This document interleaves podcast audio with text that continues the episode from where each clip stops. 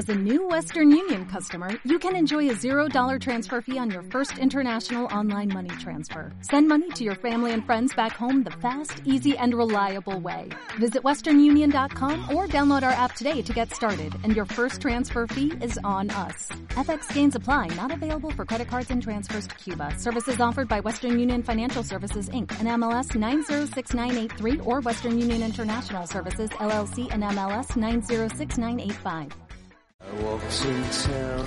Continuamos viajando por estas maravillosas islas, islas donde vamos a ir conociendo diferentes vinos, diferentes lugares y diferentes personas.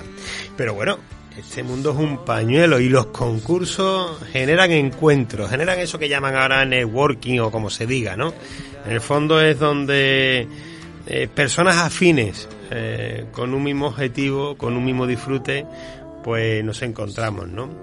Y como bien sabéis, eh, son ya años que visitamos esas tierras cordobesas para disfrutar de ese concurso organizado por nuestra querida Rocío Marque de vinos ecológicos y qué pequeño es el mundo donde pude compartir y seguir aprendiendo con una de las personas que posiblemente más conozca el paisaje embotellado de las Islas Canarias y en concreto de, de Tenerife. Y que también quiero que forme parte de esta gran familia y que sea de los primeros en hablarnos de sus singularidades, de sus variedades, de su clima y de todo lo que esconde, en este caso, por ejemplo, el sur de la isla de Tenerife, de la mano de don Manuel Rodríguez Jiménez, gerente del Consejo Regulador de la Denominación de Origen Abona. Muy buenas, Manuel. Buenas, ¿qué tal? ¿Cómo estás? nada, un placer tenerte aquí y escucharte de nuevo, que ya, ya os estoy echando de menos, ¿eh? Mira que era más que fueron 48 horas. Sí, señor. Eh, hay un refrán que dice que, que, Dios lo cría y el diablo lo junta. ¡Oh, qué verdad! Y, evidentemente, pues siempre, siempre, hombre, nos juntamos cuando hay cuando hay vino por medio en concursos o en, o en ferias o cualquier cosa y mm. lógicamente pues vale la pena siempre compartir estos, estos, estos momentos porque cada año que pasa eh, uno sabe que tiene que aprender más, porque el mundo del vino no es un mundo muerto, todo lo contrario, es un mundo vivo y además evolucionando constantemente. Sí que es verdad, hemos tenido eh, la, la, oportunidad de vernos aquí en Andalucía en varias ocasiones, en, esta, en este caso me siento un afortunado, oye... Mm, es increíble esa, esa, las características, las singularidades, Mm, podría estar hablando con nuestro querido amigo de Alfredo del Hierro. Eh, ahora hablo contigo. Quiero que pasen por aquí por lo menos una persona, un representante de cada una de las islas, porque me he venido con una sensación de, como tú bien dices, de cuánto, qué, qué, bonito, cuánto tenemos por aprender y por catar y por escuchar a personas que trabajan el, el paisaje y la tierra. ¿eh? Y además que todas las Islas Canarias son como una especie de reducto, un, parque jurásico de las variedades de, viñedos que aquí eh, vinieron de algún lado, porque evidentemente los guanches no conocían las uvas, o por lo menos la vinificación. Las uvas sí creo que las conocieran, pero no la, no la, no la vinificación. Y evidentemente los colonos y los conquistadores trajeron las uvas de sus lugares de origen, pero esos 500 años de, de adaptación ha hecho que, que, bueno, que la mayoría de las variedades hayan desarrollado unas características propias, eh, podemos decir que son variedades autóctonas, otras se han cruzado de manera espontánea y otras, pues, de donde vinieron, con la filoxera, pues desaparecieron, ¿no? Por lo tanto, tenemos un reducto de variedades aquí totalmente únicas, sobre todo el hierro, la gomera, eh, Fuerteventura incluso, donde tuvimos la oportunidad de compartir la cata la semana pasada. Y, y evidentemente, pues, eh, eso te da idea de, la importancia que tienen las Islas Canarias en el contexto vitivinícola, ¿no? aunque seamos poquitos, pequeñitos en el sentido de producción, pero sí muy importante desde el punto de vista genético. Permíteme que voy a, voy, voy, a cambiar el orden de la entrevista porque ya me la has puesto, como se suele decir, votando. No puedo evitar preguntarte, aquí nos escucha mucha gente de Andalucía eh, el programa sale en el 92.0 de la FM, aunque después la divulgación es a través de Spotify, Apple Podcast y todas eh, las diferentes redes.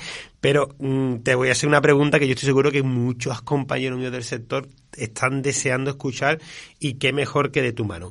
Háblanos eh, en primer lugar, del alistán negro. Porque nosotros tenemos aquí la alistán, la palomino, la alistán de Huelva, la, la tenemos diferentemente adaptadas o arena o albariza, pero el alistán negro eh, es como ese, ese corazón partido que nos gustaría tener aquí para elaborar eh, vinos tintos y que vosotros lo tenéis. ¿Por qué no me la describes un poquito para que podamos un poquito visualizarla? Bueno, la listán, la listán negro es una variedad que aunque se llame, se llame listán, eh, no tiene nada que ver con, con las listanes emparentadas con la palomino o con la listán de Huelva, ¿no? O sea, es una variedad que no tiene absolutamente nada que ver. La llamamos listán posiblemente pues por deformación o por lo que sea, ¿no? de, la ah, palabra, ¿no? Sí, sí, sí. Es una variedad que tiene unas características eh, únicas en el sentido de que, bueno, todas son únicas porque todas, de todas las variedades de uva dan unos vinos siempre con su particularidad. A esto le une el terreno volcánico que, tenemos aquí, que le da unas notas minerales muy interesantes. Luego, y luego después que es una variedad también que es eh, camaleónica. Hay variedades, yo qué sé, por, ejemplo, como la Cirá, que son capaces de adaptarse a todos los terrenos, a todas las alturas, y que siempre dan unas características únicas. La lista en negro, al igual que la lista en blanco, es una variedad que necesita necesita de ese de ese combinación de suelo y clima para dar la mejor calidad. Resumiendo, podemos tener un listán blanco o un listán negro de una superior calidad si la, si la colocamos en su sitio o un vino completamente mediocre si lo ponemos donde no va, donde donde donde nos llega, ¿no? Y es muy una variedad muy exigente, no en frío como una variedad anglosajona o demás europea, pero sí es una variedad que, aún estando adaptada a condiciones eh, térmicas elevadas, eh, zonas de zonas secas, zonas de desierto, sí es una variedad que tiene unas, sobre todo, especiales características de suelo. Es una variedad que es muy exigente en suelo, por lo tanto, no una variedad que se adapte a vivir en todas las Islas Canarias, porque afortunadamente también aquí, eh, aparte de ser un reducto de, la, de, la, de las variedades y de la genética, diríamos, de la viña, pues también cada isla, pues presumimos de que somos continentes de miniatura, de que podemos estar a cero grados en el Teide y bañándonos en la costa, pues el mismo, el mismo momento, ¿no? O sea, esa, esa, esa variedad pues nos ha llevado a que a que, a que seamos una potencia en turismo y que aquí nos lleguen millones y millones de visitantes todos los años pues que, que, contribuyen a que las Canarias sean lo que son hoy pues gracias al turismo no pero es una variedad súper interesante en ese aspecto porque produce bastante bien no es una, no, es una variedad de estas minoritaria que tiene un rendimiento muy bajito, muy bajito, muy bajito. Es muy buena, pero produce muy poco, ¿no? Esta no, esta es buena y si está en su sitio, produce una, una muy buena cantidad. O sea, la relación cantidad-calidad, pues aquí está asegurada con esta, con esta variedad. Sí es verdad que le gusta más el, la zona fresca, con cierta tendencia a fresco, y por lo tanto se da mejor en las vertientes norte de las islas que en las vertientes sur. Mm. Para conseguir en las vertientes sur de las islas eh, un buen lugar de una buena combinación de suelo y clima, tenemos que irnos hacia las medianías, a zonas de 300, 400 metros, zonas muy limitadas, donde también hay un problema de corrimiento de flor. O sea, en la zona mm. sur de las islas, la listán negro no es nuestro mayor basa. Mm. Eh, somos grandes productores de vino blanco y dentro de las variedades tintas, pues hay otras variedades que se adaptan mejor a estas condiciones. Pero es cierto que la variedad eh, Listán Negro, incluso su compañera de viaje, que es la Negra Mol, mm, van muy bien en las zonas más frescas, más, más mirando al norte, por la influencia de los alicios frescos, ¿no? Claro. Eh, por lo tanto, son, una, son verdaderas joyas, pero como todas las joyas, mm, siempre hay joyas pulidas y joyas en bruto que no valen nada. Claro. Qué, interesante, Manuel. Yo sabía que yo sabía que tenía que preguntártelo porque, claro, mira, en primer lugar has, hecho muy bien disociando eh, el concepto que tenemos nosotros aquí en relación a, la Listán y, mostrándonos sus características que me parece fascinante. Eh, yo sé que más de uno le va a dar para atrás para volver a escucharlo y ya, y ya permíteme que vuelva a intentar la última variedad que tengo que preguntarte, la castellana. Háblame un poquito sobre ella. ¿Qué características tiene? Bueno, pues si, si, la lista negra era especial con solo y clima, la castellana ya es el, remate, ¿no? O sea, eh, la castellana es de estas variedades eh, odiosas, en el sentido de que, de que, bueno, que es muy difícil de cultivar, tiene un vigor enorme, muy parecido a, a la malvasía o al prieto o, a, o incluso al merlot, que son variedades muy, muy vigorosas, eh, con un, se nota, se nota el tronco de la, de la, de la cepa incluso en invierno cuando no hay cuando hay vegetación se nota el tronco porque porque es enorme eh, y después tiene unas características mm, muy, muy, muy complicadas de cultivo, o sea, mm, trabaja bien a una altura ni muy alto ni muy bajo. Estamos buscando en la vertiente sur de las islas. Estamos hablando de una, de una, de una, de una altitud en torno a los 700 metros. Mm, más arriba va mal, más abajo también va mal. O sea, es una variedad odiosa completamente en el sentido de cultivarla es muy complicado y la, la producción por, por hectárea es muy baja, estamos hablando de apenas 2.000 kilos por hectárea y eh, lógicamente incluso, incluso también el mosto eh, tiene siempre carencia de acidez. No es un, no es un mosto eh, que tú necesites, vamos, es un mosto que necesita en la mayoría de los casos corregirse un poquito la acidez porque tiene, tiene ese problema. Aún así, cuando tú logras sacar eso, es uno de los vinos más espectaculares que he probado en mi vida. Qué bueno. O sea, es muy escaso, hay muy pocas, muy pocas eh, bodegas que estén sacando la castellana.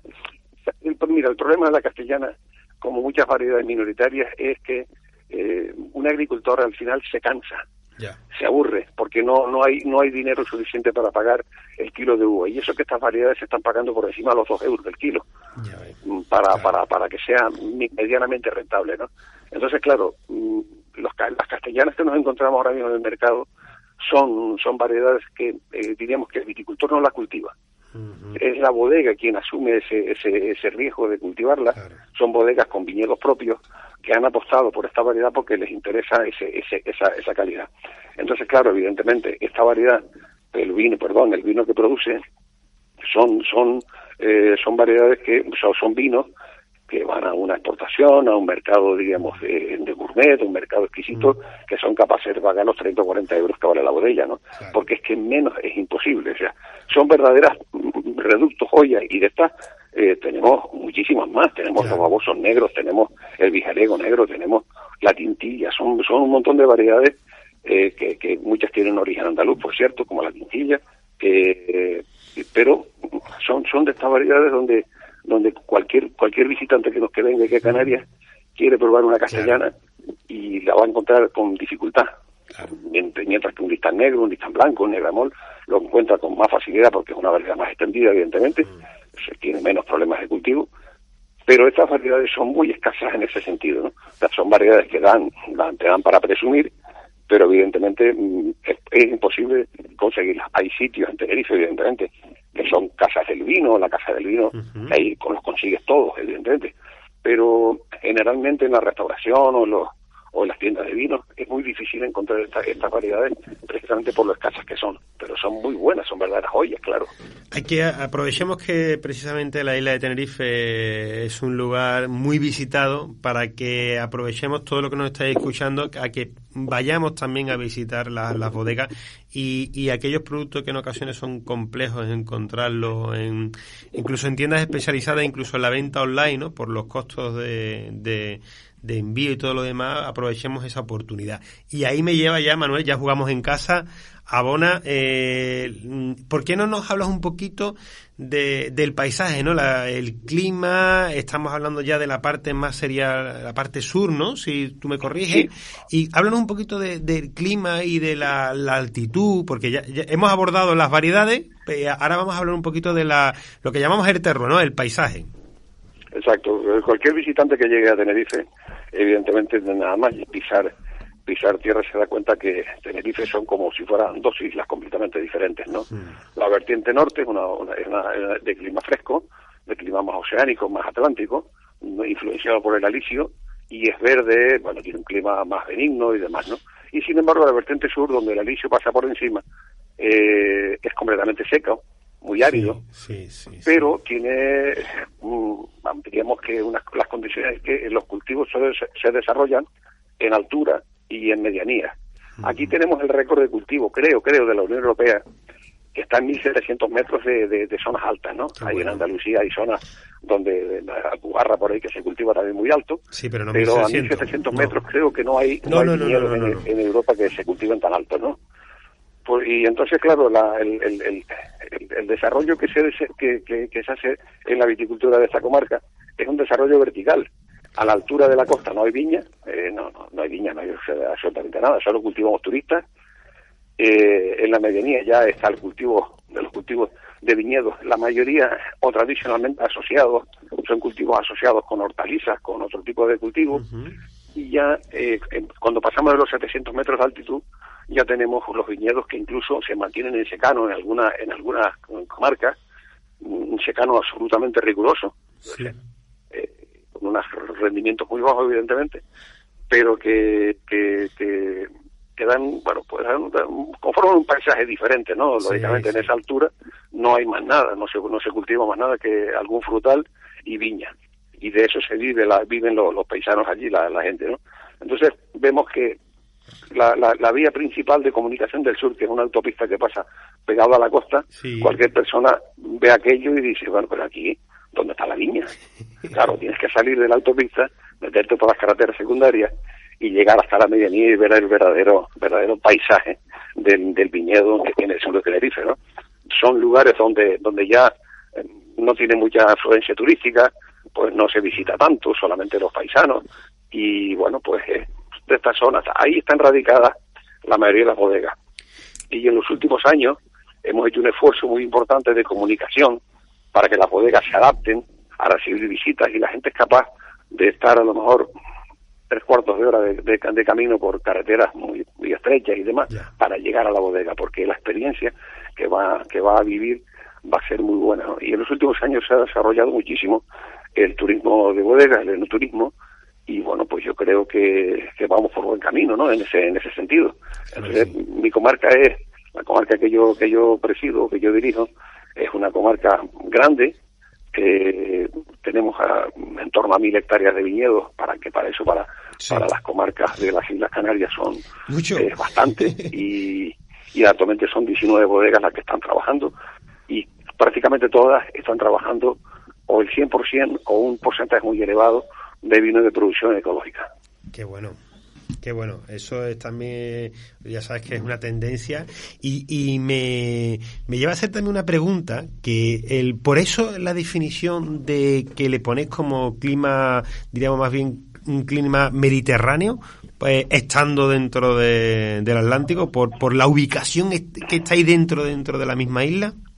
Claro, es que si, si, si desde el punto de vista climático eh, se asemeja más a un clima oceánico, un clima, un clima atlántico, las partes norte de las islas, quizás toda la isla de La Palma completa.